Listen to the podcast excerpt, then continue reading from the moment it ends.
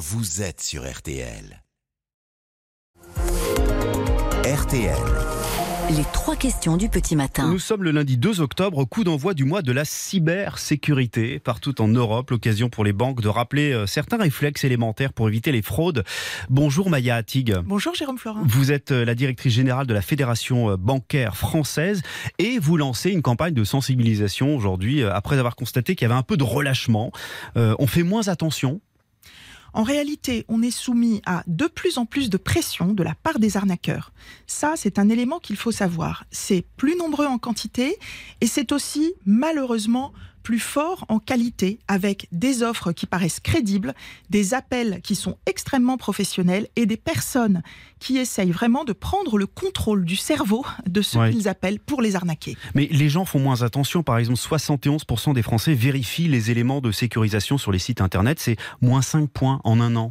Oui, il y a une, euh, une assez forte, euh, euh, comment dire, une perte par hmm. rapport à des, à des choses qui étaient bien connues sur la sécurité des sites Internet.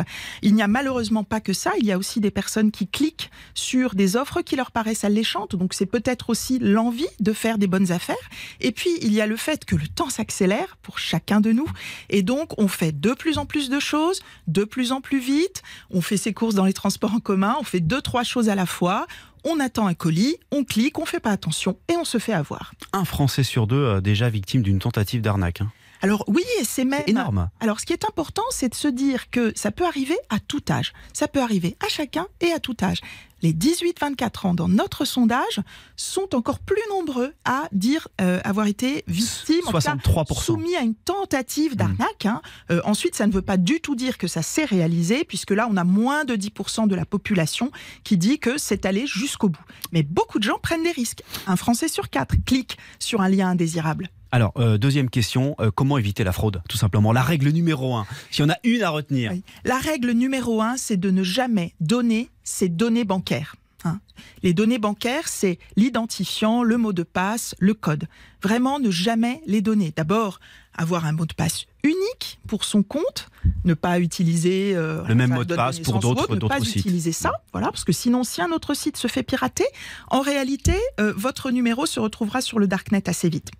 Euh, quand on vous appelle, quand on vous appelle, même parfois de la part de votre banque, avec un faux conseiller, un faux appel qui vous dit attention, il y a urgence, votre compte est en train d'être piraté. Comment on sait que c'est un faux conseiller? Alors, un conseiller ne vous demandera jamais vos coordonnées bancaires, votre identifiant, votre mot de passe, votre code de carte bancaire. Il ne vous le demandera jamais.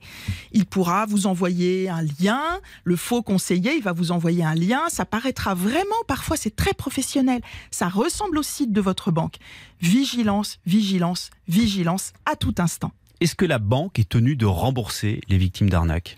Alors, il y a des situations, dans l'immense majorité des cas, euh, c'est remboursé. Il y a des situations où ça n'est pas le cas parce qu'il y a eu, euh, je dirais, malgré toutes les alertes, la personne est vraiment allée jusqu'au bout. Donc euh, voilà, mais ça, c'est très souvent remboursé. Mais la plupart du temps, on est remboursé et au bout de combien de temps? Alors euh, ça dépend, ça peut être dans le mois, en tout cas assez rapidement. En tout cas, je crois que la meilleure, euh, le meilleur remboursement, c'est celui qui n'a pas lieu d'être, c'est-à-dire vraiment la prévention. Donc c'est pourquoi nous appelons chacun à bien écouter les messages de sa propre banque, hein, euh, mmh. bien entendre les, descriptions de schémas, puisqu'il y en a qui sont envoyés régulièrement, et ne jamais donner ses données bancaires.